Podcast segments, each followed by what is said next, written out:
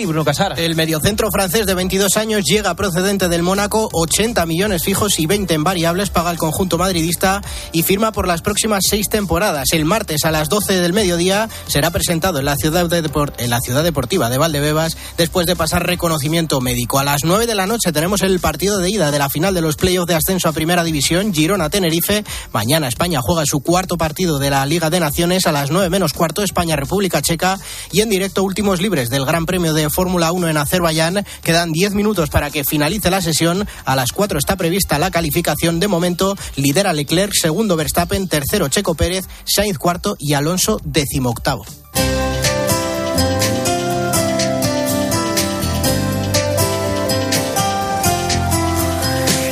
La historia de hoy en el espejo, la de una película que está reventando la taquilla en todo el mundo. Álvaro Real, ¿cuál es? Buenas tardes. Buenas tardes, Iván. Mira, se llama Vivo y es una película documental sobre el poder de la Eucaristía. Es una película que está haciendo historia.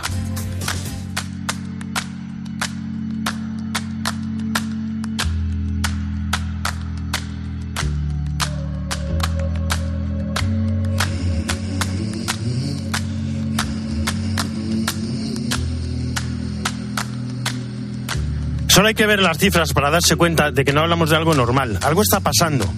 En abril, Vivo se convirtió en la primera película que se estrenaba en 700 salas de los Estados Unidos. El 21 de junio volverá a aparecer en otras tantas salas. Un éxito sin precedentes. Sobre todo si tenemos en cuenta que es un documental sobre el poder de la Eucaristía. O quizá sea por eso.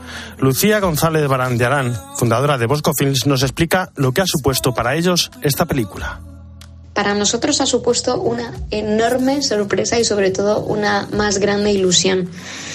Porque con Vivo eh, se demostró que en un momento muy complicado en el que nadie iba a las salas en España, eh, se demostró que la gente está buscando ahora otro tipo de contenido.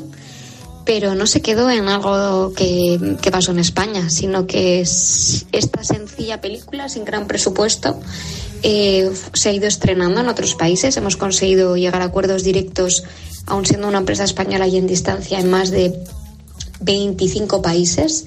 Bosco ha estrenado directamente en 15 de ellos y mm, el pasado mes de abril logramos entrar en 700 salas en Estados Unidos y siendo la séptima más taquillera de todo el país. Eso es mucho decir y es mucho decir para un documental español y además, lo más importante, que habla de la fe, de la adoración eucarística.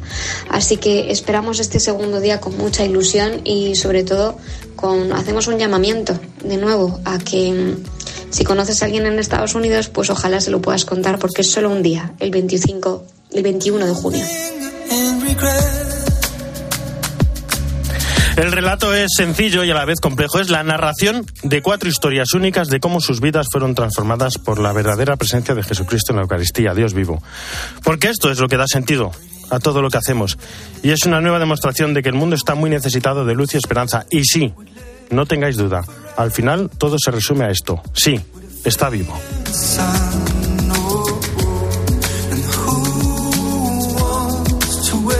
Jesús están, ¿cómo estás? Buenas tardes. ¿Qué tal Álvaro? Buenas tardes. El Evangelio de mañana. Pues mira, has hablado bien un poco de la Eucaristía porque eso será la semana que viene, pero estamos en este contexto post-Pascua y hoy concretamente estamos en, ya en el domingo de la Santísima Trinidad desde esta tarde. El Evangelio habla dentro del discurso de despedida de Cristo, según en el Evangelio, según San Juan, en clave pascual. El Señor dice, muchas cosas me queda por deciros, pero cuando venga el Espíritu os guiará hasta la verdad plena. Y dice también, todo lo que tiene el Padre es mío y el Padre y yo somos una misma cosa. ¿Cómo hay que vivir todo esto? Simplemente, fíjate, hace unos días, hace 15 días era la Jornada Mundial de las Comunicaciones Sociales, pero hay que decir que Dios siempre, la vida, todo lo que hace esperanza, la fe, el amor, es comunicación. Dios comunica a través del Espíritu, el Padre comunica al Hijo, el Hijo al Padre y nos lo comunica a nosotros, con lo cual la Trinidad, la mejor forma de entenderlo es comunión y comunicación. Seguiremos comunicando. Muchas gracias, Jesús Luis. Hasta mañana. Hasta mañana.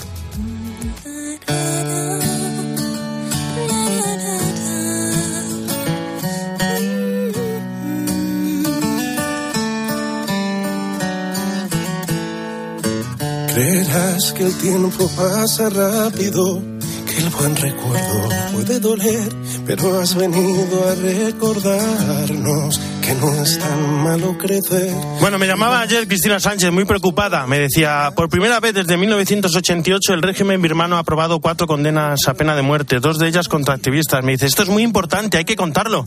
Y le dije, pues claro, contémoslo. Cris, ¿cómo estás? Buenas tardes. ¿Qué tal Álvaro? ¿Cómo estás? Pues la decisión de Myanmar de aprobar la condena a pena de muerte a cuatro personas por primera vez desde 1988 puede ser el comienzo de una oleada de ejecuciones, como han advertido esta semana dos expertos de la ONU. Las condenas han sido aplicadas por un tribunal ilegítimo de una junta militar ilegítima y son un eh, intento de suscitar miedo entre la gente birmana, han declarado. Los militares están empleando todo el aparato del Estado para perseguir a quienes se oponen a su intento de volver al gobierno autoritario. Recordemos que desde el año pasado hay un golpe de Estado en el país. Dos de los condenados a muerte son un ex parlamentario de la Liga Nacional para la Democracia y un activista, condenados en enero por cargos de terrorismo a raíz de sus actividades contra la Junta Militar ilegítima. El 3 de junio el régimen aprobó el ajusticiamiento, un paso previo a la ejecución que aún no tiene fecha. Los otros dos que se enfrentan a la pena capital están acusados de haber matado a una mujer por ser supuestamente confidente de los militares. Tras el anuncio de las ejecuciones, países como Francia, Estados Unidos o Canadá han criticado esta decisión. También el secretario general de la ONU, Antonio Guterres y ONGs locales e internacionales como Amnistía Internacional o Human Rights Watch eh, han censurado esta decisión de la Junta golpista. El Ministerio Birmano de Exteriores ha subrayado en un comunicado publicado por la prensa oficialista la independencia y soberanía que tiene el gobierno actual para administrar justicia. Vamos, que no hay justicia en Myanmar. Pues sí, Álvaro, hoy en Myanmar los juicios justos y las garantías procesales no existen. Es eh, la Junta la que presiona la balanza de la justicia, lo cual agrava más la aplicación de la pena de muerte. Se trata de una nueva prueba de su desprecio por los derechos humanos, dicen los expertos de la ONU. Como decíamos antes, la ley marcial impuesta en marzo de 2021 castiga con la pena capital, ojo, 23 delitos que por cierto han definido de una forma muy vaga. Por ejemplo, por traición, que en la práctica significa cualquier crítica a los militares. Por este motivo, expertos de Naciones Unidas han exhortado a la comunidad internacional a presionar más al ejército de Myanmar. Si no se le impone un coste serio por sus ataques contra los derechos fundamentales, va a haber cifras crecientes de estas condenas a muerte. Además, desde el golpe de Estado, que fue el 1 de febrero de 2021, ha habido unas 2.000 ejecuciones extrajudiciales, además de masacres, ataques contra manifestantes, torturas, hasta la muerte y bombardeos contra objetivos civiles. Un ataque extendido y sistemático contra el pueblo birmano.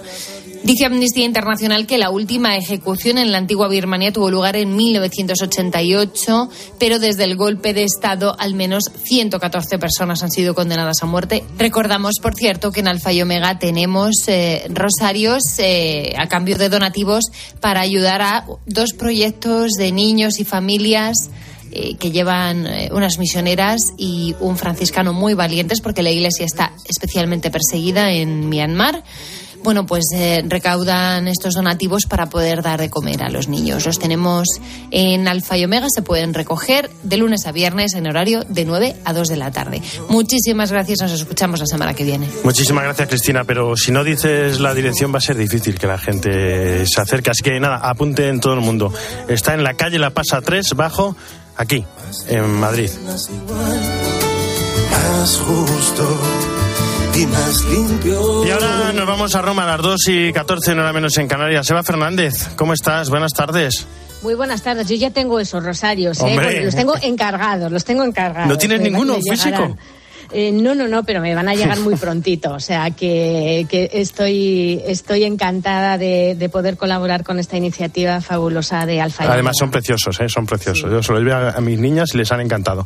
Bueno, vamos a hablar de las audiencias de hoy porque claro, es sábado y el Papa el sábado pues suele tener eso, muchísimas audiencias. ¿Con quién estuvo hoy el Papa? Bueno, pues es que, mirar, después de la noticia que tanto nos preocupó a todos ayer del aplazamiento del viaje a África para asegurar la mejora de su rodilla, el Papa esta mañana ha mantenido ocho audiencias. Ocho, ocho, solo ocho, o sea, digo solo, solo en una mañana de sábado, ocho, ¿no? La más numerosa ha sido a un grupo de militares de Cerdeña que han acudido junto a sus familias y el Papa les ha animado a, ayudar a, las personas a ser buenos ciudadanos, a ser promotores de solidaridad. ¿no? Esta unidad seguro que muchos de nuestros oyentes eh, la han visto cuando han venido a Roma, porque son los que se ocupan de proteger las calles, eh, los lugares estratégicos como el Vaticano. Son esos soldados que, que, este, que aparecen ahí con, el, con la metralleta en la mano, ¿no? cerca de, el del Vaticano, de los lugares de turismo.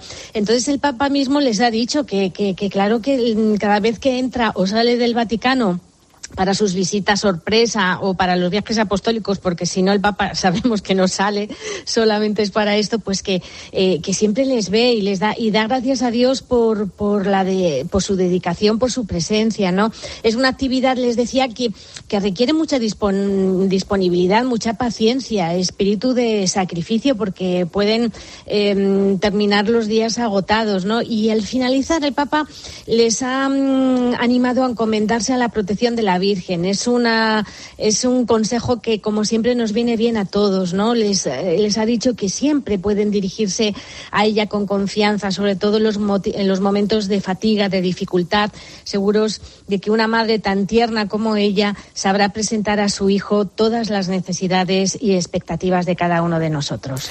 Pues muchísimas gracias, Eva. Un fuerte abrazo. Un Hasta Mañana. Hasta mañana. En mediodía, El Espejo. Álvaro Real. Cope, estar informado. ¿Por qué está subiendo el precio de la vivienda? ¿Cómo puedo ahorrar en la cesta de la compra? ¿Qué es la ley de segunda oportunidad? Eso de lo que todo el mundo habla en la calle y te afecta, solo se lo escuchas a Pilar García de la Granja de lunes a viernes desde las 6 de la mañana en Herrera en Cope con Carlos Herrera. Los establecimientos obligados a no tirar la comida. Van a estar obligados, Carlos, a ofrecer a los clientes las sobras de lo que no hayan consumido. Y también a las nueve y media de la noche en la linterna con Ángel Expósito. No hay más que ir a la compra y alucinar, ¿eh, Pilar? Lo peor es que esto no va a parar. Hay que intentar ahorrar, ¿no? El mejor análisis análisis para saber cómo afecta a tu bolsillo lo que sucede a tu alrededor lo encuentras con Pilar García de la Granja en Herrera en Cope y en La Linterna. ¿Qué has pensado para estas vacaciones? Seguro que has oído anuncios en los que te ofrecen viajes, días de descanso, de diversión, rutas con encanto, pero tú buscas algo más. ¿Buscas una experiencia de las que marcan para toda la vida? ¿Compartir con familia y amigos? ¿Encontrarte con Jesucristo y celebrar la fe con niños, jóvenes y adultos? Ven al encuentro de laicos de la parroquia que tendrá lugar en Barcelona del 21 al 24 de julio. Más información e inscripciones en nuestra web accioncatolicageneral.es. En mediodía, el espejo. Cope, estar informado.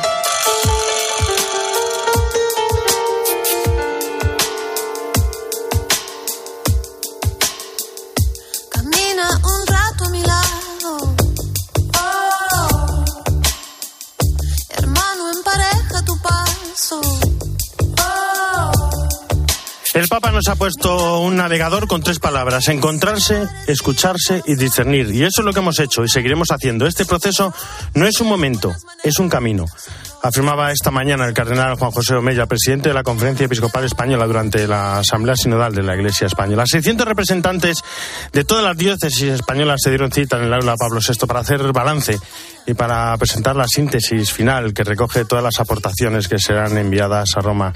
Allí se encuentra Nacho de Gamón. Nacho, ¿cómo estás? Buenas tardes. Buenas tardes, Álvaro, ¿qué tal? Bueno, muchísimo trabajo, ¿no? El, bueno, muchísimo trabajo el de este año, muchos mensajes, muchos momentos emocionantes en el acto y mucho ambiente. ¿Cómo se ha vivido? Bueno, ¿cómo se está viviendo? Pues Álvaro, hoy en la Fundación Pablo VI se está viviendo un ambiente de alegría, de esperanza, de comunión, de participación y también, por qué no decirlo, de fiesta. Como decía, 600 personas, entre los que hay más de 360 laicos, 58 obispos, 80 sacerdotes y seminaristas están participando en esta Asamblea Final del Sínodo, representando a las más de 215.000 personas que han participado en el proceso que se inició en octubre de 2021 y que han contribuido con sus propuestas para ver eh, pues cómo la Iglesia puede estar eh, más cerca de todos personas como Aarón. Él participó en el grupo sinodal que se formó en el centro penitenciario de Teixeira, en Galicia, y ha contado su experiencia esta mañana. Para nosotros el sínodo ha sido la ocasión para sentirnos escuchados por la Iglesia, porque por lo menos en mi caso, no había sido, no había sido la Iglesia la que se había alejado de mí, sino que había sido yo la que me había alejado de la Iglesia, llevando el camino que no era el correcto. Para mí lo más importante, porque yo lo recuerdo y esto, recuerdo que fue bastante unánime y es que necesitábamos que la Iglesia nos brindase, como nos estaba haciendo, esa ayuda espiritual para encontrar el perdón con la aportación de Aarón y de todos los que han participado, se ha elaborado una síntesis que será enviada a Roma. Pero bueno, eso mejor que te lo cuente Isaac Martín, laico de la Archidiócesis de Toledo y miembro del equipo sinodal, que ya te escucha, Álvaro. Isaac, ¿cómo estás? Buenas tardes. Buenas tardes, Álvaro. Muy bien. Bueno, todo... es que contento y feliz de, este día. Claro, todos estamos esperando las conclusiones, así que lo primero es preguntarte por ello, ¿no? Entre los temas mujer, jóvenes, familia, ¿no? Los primeros temas de los que se habla. Bueno, luego también está el tema de los abusos, de los ministerios laicales y el diálogo con las demás confesiones. Estábamos todos esperando estas conclusiones. Efectivamente, y, nosotros también hemos estado trabajando en ellas sin filtros, con absoluta libertad, tratando de recoger todas las aportaciones que han llegado de las distintas diócesis y también de grupos que han participado directamente. Y bueno, pues hemos sometido a la Asamblea, porque es importante recordar que el día de hoy no es simplemente eh, pues presentar, sino es un día de trabajo y la Asamblea pues va a valorar este texto, va a tener la oportunidad, los miembros que están hoy en día, o aquí en el día de hoy participando en ella, pues de insistir en aquellos ecos que creen que tienen que tener más presencia o poner de manifiesto eventuales lagunas. Y sí, has mencionado algunos de los temas, han salido muchos más, sobre todo a nivel del interior de la iglesia, cómo hemos de ser parroquias, comunidades en general, pues más acogedoras. Eh, fuera de la iglesia, bueno, se ha insistido muchísimo en la importancia de cumplir con nuestra misión, en la corresponsabilidad de los fieles laicos, en la complementariedad de las vocaciones. Muchísimas cuestiones sobre las que tenemos que seguir discerniendo en, los próximos tiempos. Y hay temas y también propuestas, ¿no? Porque también hay una serie de propuestas en el, documento que, bueno, son a nivel, a nivel parroquial, a nivel diocesano y a nivel de iglesia universal. ¿Qué propuestas hace, hace este sínodo en, en España, en la fase diocesana? Bueno, en cuanto a las propuestas, yo lo primero que diría es que, teniendo en cuenta que el proceso se ha llevado a cabo en diócesis, asociaciones, movimientos, grupos, eh, los principales concernidos son, son ellos, es decir, tienen la ingente tarea de discernir todas esas propuestas, porque muchas de ellas tienen que ver con su concreta comunidad y ver en qué medida, bueno, pues eh, han de irlas implementando. Lo que hemos hecho en la síntesis ha sido recoger, efectivamente, en esos tres niveles, algunas, y las menciono, bueno, pues eh, sencillamente por, por, ejemplificarlas, ¿no? Pues que, que, realmente los órganos que tenemos de consulta sean verdaderamente sinodales y en relación con algunos temas pues puedan tener carácter decisorio, el que los planes pastorales que todos tenemos en nuestras distintas realidades sean planes elaborados con metodología sinodal, eh, a nivel de Iglesia Universal, por ejemplo, pues eh, se insistía mucho en la necesidad de redescubrir la la vocación bautismal y todos como, como pueblo de Dios, eh, y bueno, que la Iglesia se haga presente en la sociedad eh, con su voz profética. O a nivel diocesano, por ejemplo, pues eh, se insistía muchísimo en, en, la comunión y también en el mayor protagonismo de movimientos, asociaciones, hermandades, cofradías, en la institución de los ministerios laicales, en fin, son múltiples las propuestas que han salido, estas son simplemente algunas de ellas, y como digo, lo que nos corresponde ahora a todos es seguir trabajando en ellas y discerniendo sobre ellas. Esa, como bien decías, el el día de hoy no solo son propuestas y conclusiones, sino que es mucho más, ¿no? Es también una jornada de trabajo y había testimonios, por ejemplo, decían, no se trata de responder cuestionarios ni hacer propuestas, sino hacer un proceso de conversión para convertirnos en una iglesia universal. Lo dijo la responsable del sínodo en Ávila, que además en esa intervención, en ese momento, se emocionaba muchísimo, ¿no? Y, la gente aplaudía, me gustó muchísimo todo lo que dijo. Yo creo que los testimonios probablemente ha sido lo más bonito de toda la mañana, todos los que hemos eh, tenido, ¿no? En, porque mm, hemos tenido también testimonio de, pues eso, del representante de las eh, confesiones evangélicas. Eh, han sido testimonios realmente vivenciales, ¿no? Porque una de las cuestiones que más se ha destacado en el proceso es que hemos hecho experiencia de verdad de sínodo. Es decir, y esto ha tocado nuestros corazones y por eso la emoción con la que se estaba transmitiendo y con la que los allí presentes lo estábamos viviendo. Es que el sínodo, todos, el sínodo son personas y al final el Espíritu Santo actúa en, actúa en cada una de las personas, ¿no? Y son, sois vosotros los que estáis en, en toda esta asamblea sinodal lo que sentís, ¿no? Esa, algunas veces esas dudas, ¿no? Y esa fuerza del Espíritu, como, como explicaba en su, en su intervención. Sí, efectivamente, en el proceso ha habido muchas dudas, ¿no? Está muy patente en las diócesis la pregunta de, ¿pero realmente esto va a servir de algo? ¿Se va a concretar en algo? Bueno, yo creo que todos los que hemos participado en el sínodo, en primer lugar, ya hemos visto el efecto positivo, nos hemos sentido escuchados, hemos hecho cosas que no solemos hacer habitualmente y además hemos puesto por escrito propuestas que van a llegar a Roma, ¿no? Yo creo que un mensaje es lo que tú dices va a Roma, ¿no? Y, esto es positivo porque es que realmente es así. Esa es la pregunta que te iba a hacer. ¿Y ahora qué? ¿Qué va a pasar con estas conclusiones? ¿Cuál es el camino? Bueno, pues ahora en lo más inmediato es recoger todos esos ecos y todas esas eventuales carencias que han detectado las personas que están participando en esta asamblea. Lo vamos a hacer un equipo eh, preparado para ello y las vamos a exponer a primera hora de la tarde para cerrar así la síntesis eh, a nivel de conferencia episcopal. Esa síntesis junto con todas y cada una de las aportaciones, eh, por tanto, y yo pequeño grupo, sí, también se van a enviar a Roma, ¿eh? Don- porque así nos lo han pedido, allí las están esperando y a partir de ahí, bueno, pues comenzará un proceso de discernimiento a nivel de Iglesia Universal que va a culminar en un primer instrumento de trabajo preparatorio del Sino de los Obispos. Ese instrumento se hará público, volverá a las diócesis. A partir de ahí habrá un segundo instrumento de trabajo que ya servirá de preparación para que los obispos hagan el discernimiento reunidos en sínodo, ¿no?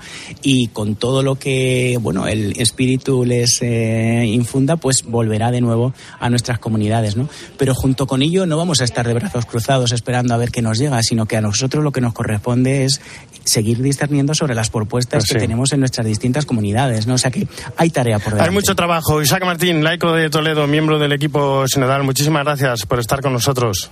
Gracias. Un fuerte abrazo. Y Nacho, un fuerte abrazo. Igualmente, Álvaro, un abrazo fuerte.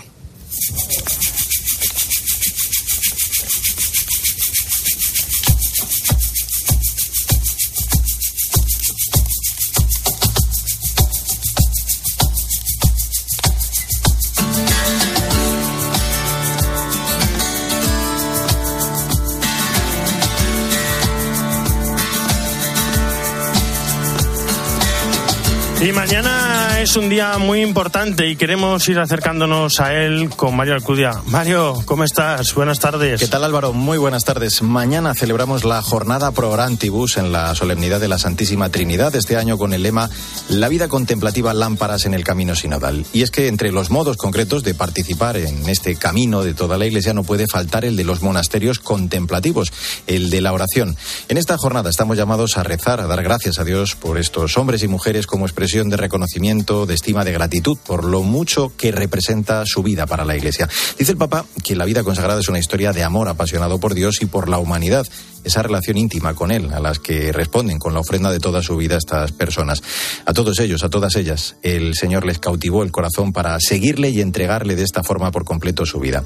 Me impresionaba escuchar hace unos días a la Madre Verónica, Verónica Berzosa, fundadora del Instituto Religioso Contemplativo Jesu Comunio, que participaba hace unos días, como te digo, en el encuentro de jóvenes Betel 22, organizado por la Delegación de Juventud de la Archidiócesis de Barcelona.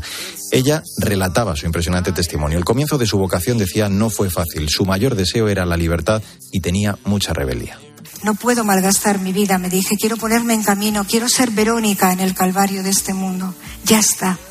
En aquella muchacha vi el rostro de Jesús sufriente y en él el dolor de la humanidad que deseé hacer mío. La sed de amor me devolvía a la fuente, pero no podía olvidarme de mis amigos que estaban muriendo de sed y me urgía volver al desierto de la noche, no salir, escapar, para decirles que había encontrado la fuente de la vida. Pero ¿cómo convencerles de que la fuente los esperaba también a ellos? Impresiona ver esa primavera de la iglesia vocacional dentro de los muros de sus conventos en La Aguilera y ahora también en Godella. La madre Verónica decía lo mucho que le duele ver a tantos jóvenes caminar solos en medio de la multitud, cansados, aburridos de la vida antes de empezar a vivirla. Y es que es cierto, porque nos afanamos en ir, en gastar deprisa nuestra vida y sin embargo conviene detenerse, valorar esta opción de vida, contemplar la felicidad absoluta desde esa vida de oración y recogimiento lejos del ambiente de relativismo, de las situaciones de cansancio, de las tentaciones del mundo. Esa frase que tanto me gusta que es vivir en el mundo sin ser del mundo. Desde luego la vida contemplativa es una gracia con la que el Señor nos bendice y esta jornada Prorantibus nos permite manifestar nuestra sincera gratitud por estas vidas entregadas por completo al Señor.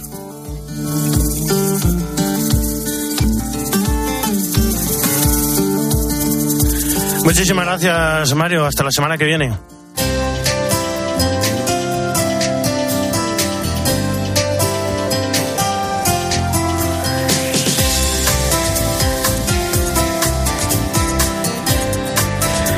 Producción Jesús Luis Aquistán, en el control técnico Cinta Molina y en control central José María Orihuela. Ya saben que el espejo no termina, sino que gira y ahora nuestro reflejo se abre hacia Mediodía Cope con toda la información nacional e internacional que nos trae Iván Alonso. Iván, ¿cómo estás? Buenas tardes de nuevo. Buenas tardes Álvaro, prepárate para salir a la calle ¿eh? en este sábado. No de me digas eso. Calor intenso, de temperaturas veraniegas, de ola de calor en plena primavera la más temprana desde hace 40 años. ¿eh?